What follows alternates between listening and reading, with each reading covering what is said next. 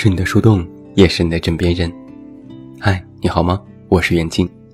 公众微信搜索“这么远那么近”，每天晚上陪你入睡，等你到来。今天晚上，我和你聊一聊如何一步步变得平庸。大三那年，导师第一次开设了职业规划咨询课程，他报名去参加。他坦言说，自己心里有些迷茫。不知道将来可以做什么工作。导师耐心劝导：“你的专业不吃香，但也不要太灰心，要多想想自己擅长什么，发挥优势。”他苦恼地说：“就是不知道自己会什么呀。”回到宿舍之后，其他人都去看篮球赛了，他独自一人打开电脑，偷偷浏览招聘网站。各种岗位的招聘信息下方都有一行小字，需要两到三年的工作经验。他忍不住骂了一句脏话：“去哪儿搞什么工作经验，简直不给应届生活路。”晚上，好哥们问他下午怎么不去打球，他摆摆手说：“不舒服，头疼。”有人借用你的电脑，看到你还未来得及关闭的招聘页面。惊讶地说：“才大三你就着急找工作呀？”他耸耸肩：“未雨绸缪嘛。”同学都调侃你：“看来你是要步入人生赢家的行列了。”这么努力，我们甘拜下风。他笑笑没说话，躺在床上刷手机，心想：“或许先去实习吧，好歹要弄点工作经验。”上铺的同学俯下身子问：“上次让你帮我买的考研资料，你买了没？”你漫不经心地回答说：“买了，在路上了。”同宿舍六个人，一个要出国留学，两个要考研，一个家里人安排了好工作，就剩下他和好哥们儿要面临毕业找工作的压力。他看着哥们儿打游戏时的表情，心里暗暗的想。一定要先找到工作，绝对不能被人看扁。毕业第二年，家人突然打电话说让他回家工作。他一边忙着改 PPT，一边应付家人的督促。这已经不是第一次家人让他回家了。父母觉得他在北京根本没有立足之地，每天累死累活赚几千块钱。还不如回家在事业单位安稳过日子。家人在电话里说：“你看谁家的那个谁谁也回来了，人家从小就学习特别好，也是在北京上的大学，不也回来了吗？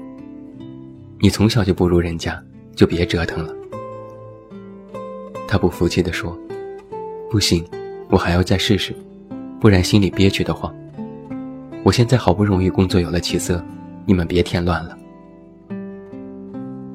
父亲叹口气说：“我们老了，只能在家里给你安顿好。你要是在北京生活，爸妈没办法帮你，连房子都帮你买不起，就更别提娶媳妇儿了。”他不耐烦地说：“那你们就别管了。”挂了电话，他心烦意乱，胡乱打开中介网站，准备给自己找一个新的房子。现在住的房东要收回，给他半个月时间搬家。打了几个电话，约了明天看房，又向公司的人事请假。人事冷漠地说：“行是行，但是要扣工资，一次一百块，还要写个假条，明天让领导批。”他咬咬牙说：“好的。”晚上十一点。躺在床上翻来覆去睡不着，地板上一片狼藉，各种收拾出的衣服和家当堆了满地。他没有吃晚饭，饿得饥肠辘辘，忍不住给自己点了一份宵夜。可刚下完单，自己又后悔了，说好的减肥又泡汤了。他掐着自己肚子上的赘肉，毕业几年。已经足足胖了十几斤，再也不是曾经那个在篮球场上驰骋的少年了。他微微叹口气。时间过了十二点，他在知乎上看到一句话：“不要在最好的年纪，做一个只会玩手机的胖子。”他哈哈一笑，把这句话转发到朋友圈。还有没睡的同事回复说：“老铁，扎心了。”他想。幸亏自己还不错，这么晚了还在拿着手机学习。上班又一次迟到了，部门经理的脸色明显不太好看，摆摆手让他赶紧去做项目。他也内心不悦，其实明明自己起的并不晚，但是住得太远，地铁上人又多，一般车根本挤不上去，这事儿不赖自己。他工作的公司在国贸，这里号称是北京贫富差距最大的地方，有各种高档的酒店、商场，也有租金十几万的公寓。当然，还有各种路边摊和快餐店，有衣着靓丽的白领男女，也有进城务工人员匆匆的身影。他每次在十字路口等红灯的时候，都会明显感觉到这种差距。不止一次的想，自己的地位处在哪一层？想来想去想不明白，最后安慰了自己，起码不是最糟糕的。但是糟糕的是，公司突然群发的邮件，通知员工最近有重大的人事调整，部门经理撤换，大缺老总撤换。他很懊恼，好不容易搞好的上下级关系。就这么泡汤了。但是最心塞的，是自己一直暗暗较劲的同事，竟然变成了部门总监。他心里一百个不服气，凭什么是他？他刚进公司一年半，也没做出什么好的项目。本来轮也该轮到我，这其中肯定有问题。公司的其他同事也窃窃私语。都说升职的那个同事搞的潜规则，和新上任的老总有猫腻。流言蜚语传到了老总耳朵里，老总要抓住始作俑者。最后不知是谁打小报告，把他供了出去。老总让他停止检查，他也不服气，一股脑把自己的所有疑惑都讲了出来。老总让人事拿来档案。里面记载着各种考勤。新的总监虽然是新人，但没有一次迟到早退，所有工作完成优秀。但是他的考勤表上却屡屡缺席。他解释说：“我家里有事，生病休息，还要找房子，我都已经提前请过假的。”老总反问：“都是外界的原因喽？别人家就没有事吗？”怎么偏偏只有你总是占用工作时间？他板着脸不说话。老总一拍桌子，再次逼问：“是不是只有你特殊？如果不想干就直说，公司不养闲人。”他火冒三丈，脱口而出：“不干就不干。”一时的意气用事，让他丢了工作，公司也没给任何补助。他收拾东西离开，同事们都默默忙自己的事情，拿眼角打量他。他一阵冷笑：“这帮王八羔子，同事几年，竟然没一个送送的。”回到自己刚刚租好的新房子，莫名有些慌乱。想给家人打电话，又怕让他们担心。他第一次认真考虑起了回家工作的事情。最后还是鼓起勇气给家人打电话，但没说丢了工作的事，只在闲聊时看似漫不经心地问了一句：“我爸不是给我找了份工作吗？现在还有名额吗？”家人说：“怎么可能？早就被别人抢走了，哪有工作一直等着你的道理？”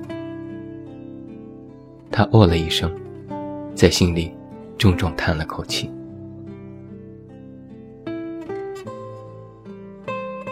他又开始找新的工作了，这已经是毕业后的第四份工作。把简历四处投递，面试的电话倒是不少，但基本都是什么保险公司。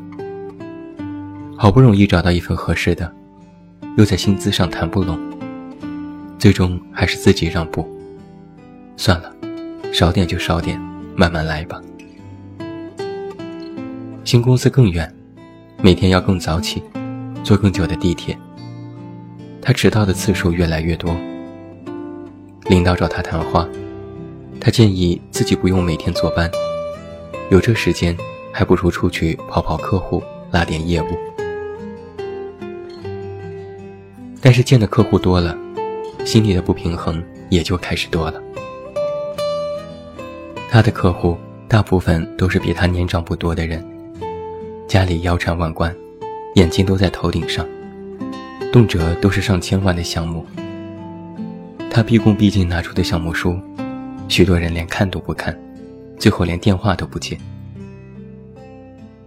他开始在网上痛骂这些富二代，将自己的经历编成故事贴在论坛里。有一些人表达了同感，和他一起骂，他觉得这很爽。最近一次要出差，在机场接到他同事的电话，让他发一个资料。他口上答应，挂了电话却在想。着什么急？下了飞机再说。他走进机场书店，最畅销的书架上摆着各种的励志书和成功的职场学。他随便拿起一本翻翻，然后丢下，冷哼了一声：“都是唬人的。努力要是真的有用，全他妈变成有钱人了。”他又点开手机，看着自己发过的帖子。回复的人已经寥寥无几，反倒都去刷一刷热帖，里面是一位当红小鲜肉的街拍照。他看着底下一众粉丝夸张的赞美，觉得一阵反胃。都瞎了你们的狗眼，这种小屁孩有什么值得追捧的？一群傻逼。他噼里啪啦打字，结果引来一群粉丝围攻，然后他再回复。在帖子里吵得不亦乐乎。正准备登机的时候，有一个陌生号码来电。是大学时那个和他一起找工作的好哥们儿。人家早就创业，有了自己的公司，这次来北京出差，找他聚聚。他抱歉地说，在机场要出差，恐怕这次没机会了。哥们儿惋惜了半天，挂了电话。你站起身排队登机，然后把哥们的电话点了阻止。他想，什么聚聚，不就是赚了几个钱，想让我羡慕吗？显摆个屁！我要是有他那么好的爹，我做的都比他好。飞机上已经不再限制关机，他继续刷帖子。刚才吵架的人都已经消停了。他换了一个小号，给自己的帖子回复。把自己的帖子又顶到了第一页。